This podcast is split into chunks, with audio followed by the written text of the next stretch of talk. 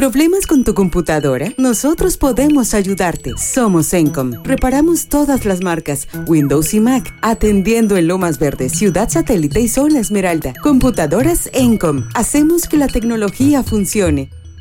Ingresando a ByTrax, el podcast de la tecnología digital. Miércoles 14 de septiembre del 2022. Soy Lex Geek. Hoy hablaremos de la sincronización de los cerebros cuando las personas juegan juntas y también del aumento en casos de arritmias cardíacas causadas por suplementos herbales. Los cerebros de las personas se sincronizan cuando juegan juntas, incluso cuando no hay nadie presente. Ha sido fácil sentirse desconectado durante los últimos dos años y medio, a pesar de todas las horas dedicadas a Zoom y juegos en línea con amigos. Pero resulta que incluso cuando estamos físicamente solos, nuestros cerebros pueden sincronizarse con las mentes de otras personas con las que estamos jugando, mejor de lo esperado. Un nuevo estudio ha demostrado que las personas que juegan un videojuego cooperativo en línea pueden lograr la sincronización de ondas cerebrales, incluso cuando están en total aislamiento. Este tipo de sincronización generalmente se asocia con la interacción social y es importante para una sociedad saludable porque está vinculado a una mejor empatía y cooperación. Pero esta nueva investigación sugiere que no solo sucede cuando estamos cara a cara. El investigador cognitivo Valtteri Winstrom, de la Universidad de Helsinki en Finlandia, dice que su equipo pudo demostrar que la sincronización de fases entre cerebros puede ocurrir sin la presencia de la otra persona. Esto abre la posibilidad de investigar el papel de este mecanismo cerebral social en la interacción en línea. En el estudio, 42 estudiantes finlandeses se pusieron en parejas y se les pidió que jugaran un videojuego especialmente diseñado en el que trabajaron juntos para controlar un auto de carreras en cuatro pistas diferentes. Uno de ellos controlaba la velocidad y el otro la dirección, y los participantes cambiaban de roles después de completar una carrera, reproduciendo cada pista dos veces. Los dos participantes se dividieron en dos habitaciones insonorizadas separadas, por lo que no tuvieron interacción física. Tampoco se comunicaban entre sí fuera de las acciones realizadas en el juego, por lo que no había auriculares involucrados. Al mismo tiempo, ambos estudiantes estaban conectados a escáneres de electroencefalografía para que los investigadores pudieran monitorear su actividad cerebral en tiempo real, a través de señales eléctricas y ver qué tan bien coincidían entre sí. Lo que el equipo encontró fue que los jugadores realmente lograron la sincronización de ondas cerebrales a través de ondas alfa, beta y gamma. Para ayudar a garantizar que el efecto fuera real, el equipo también creó parejas falsas a partir de los datos. Participantes con tiempos similares para moverse por la pista, pero que en realidad no habían jugado juntos. Esto significó que los investigadores también pudieron demostrar que la sincronización cerebral no estaba ocurriendo simplemente entre todos los que se desempeñaban de manera similar, sino que era exclusivo de aquellos que jugaban juntos. La conexión cerebral también parecía estar relacionada con el éxito en el juego, Cuanto más sincronizados estaban los rayos gamma de los participantes, mejor rendimiento a corto plazo en el juego. Y cuanto mayor sea su sincronía alfa, mejor lo hicieron en general. En el transcurso de una sesión de juego, los cerebros se sincronizaron menos, pero luego se sincronizaron aún más durante la segunda sesión en comparación con la primera, la investigación es muy reciente para comprender del todo cómo interactúan los cerebros cuando se conectan con otras mentes en línea, por lo que aún hay mucho que aprender sobre este fenómeno. Pero ya sabemos que los juegos pueden ayudar a nuestro cerebro a practicar algunas habilidades vitales para la toma de decisiones. Y es prometedor saber ahora que puede haber oportunidades en el futuro para usar los juegos para que todos nos sintamos un poco más sincronizados y quizás también más empáticos entre nosotros. Winstrom afirma que este estudio muestra que la sincronización entre cerebros también ocurre durante los juegos cooperativos en línea y que se puede medir de manera confiable.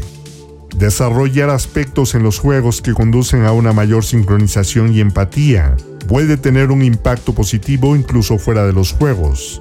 El siguiente paso es encontrar una manera de medir la calidad de estas interacciones en línea y también averiguar qué aspectos de trabajar juntos en un juego en línea promueven mejor el tipo de conexión que obtenemos de la interacción social. Esto es importante particularmente en un mundo en el que cada vez más nuestro aprendizaje y nuestra conexión ocurren inevitablemente en línea. Y sin embargo, todavía no entendemos completamente las implicaciones de eso para el desarrollo del cerebro social. La neurocientífica cognitiva Katrisa Rikibi, quien dirigió el proyecto de investigación, dice que si podemos construir experiencias digitales interactivas que activen los mecanismos fundamentales de la empatía, puede conducir a mejores relaciones sociales, bienestar y productividad en línea.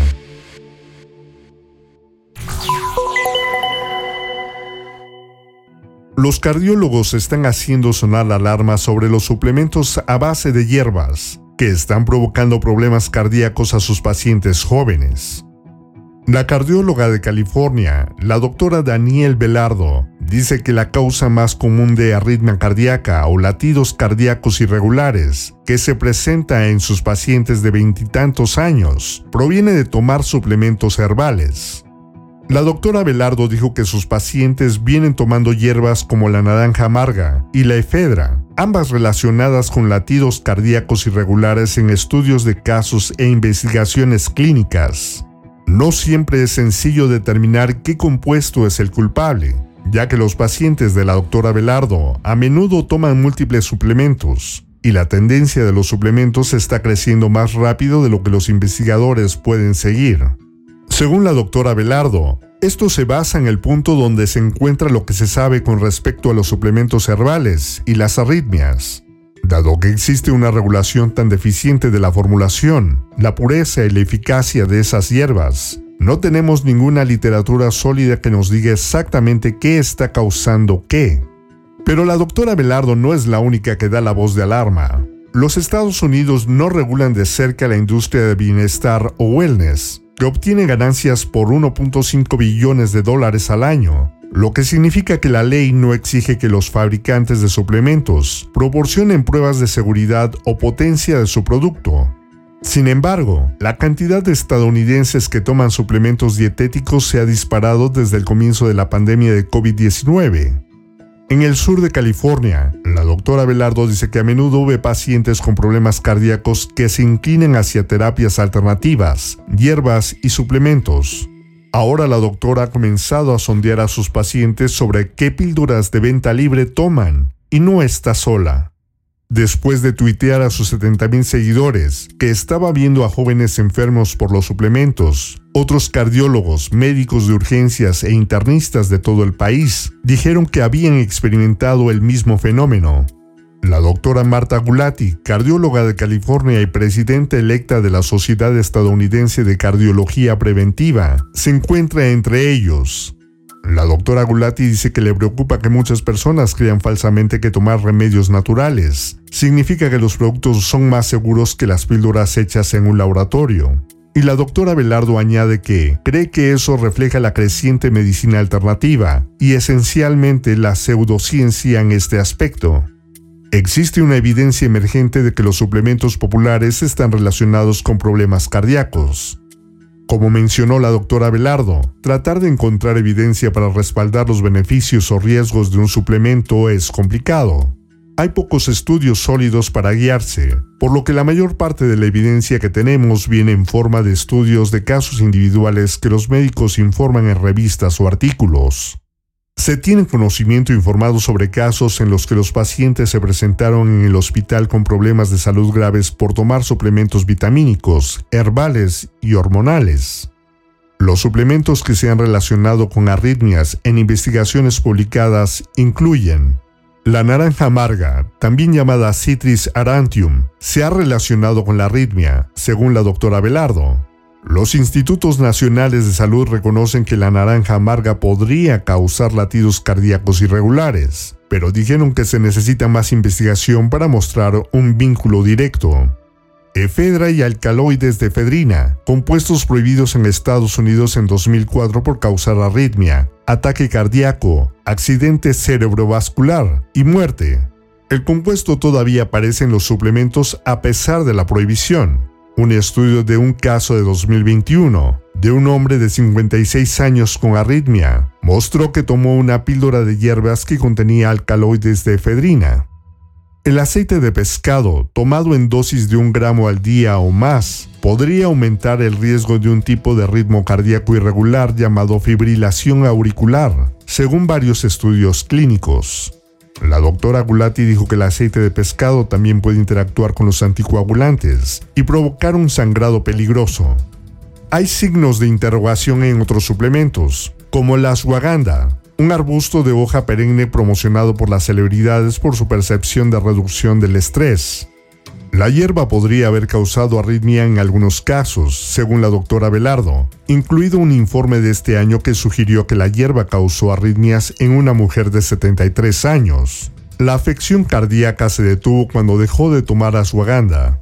Los investigadores no han encontrado un vínculo entre la ashwagandha y los problemas cardíacos en estudios clínicos. Así que la recomendación de los cardiólogos es que dejes de creer todo lo que escuches en las redes sociales. La doctora Velardo reconoce el atractivo de la medicina alternativa, particularmente para los pacientes que pueden sentirse desatendidos por el sistema médico. Pero ella ha visto de primera mano que las personas reciben consejos de salud de las redes sociales, y a menudo no son ciertos. Y aunque los jóvenes suelen tener un menor riesgo de arritmia, eso no significa que sean inmunes. La doctora Velardo dice que la verdad es que cuando miras a veces los principales podcasts de salud o las principales personas influyentes en cuanto a la salud, a menudo no son personas que recomienden medicamentos basados en pautas y evidencias recomendados por todas las principales organizaciones médicas académicas. Para obtener asesoramiento basado en evidencia, recomendó consultar las guías que ofrecen, por lo regular, los colegios y asociaciones de cardiología de cada país. La doctora Gulati está de acuerdo y advirtió que la tendencia actual sobre los suplementos naturales puede ser atractiva y engañosa. También recomienda ser consumidores informados y no dejarnos influenciar por las redes sociales. Que seamos inteligentes acerca de lo que estamos poniendo en nuestros cuerpos e investigar un poco al respecto. El hecho de que un suplemento se venda sin receta no lo hace seguro. Si encontraste este podcast útil o entretenido, nos encantaría que lo compartieras y visitaras nuestra página en Facebook y nos regalaras un like o un follow. Búscanos como arroba defrag.mx. Esto nos ayudará a conseguir más oyentes e invertir más en el podcast. Si quieres contribuir dando ideas o sugerencias para mejorarlo, envíanos un correo electrónico a contacto Recuerda que puedes escucharnos en Spotify, iHeartRadio y TuneIn. Soy el ex geek. Gracias por haber escuchado esta emisión de ByTracks. Los espero el sábado con más noticias de tecnología, ciencia y un toque de música.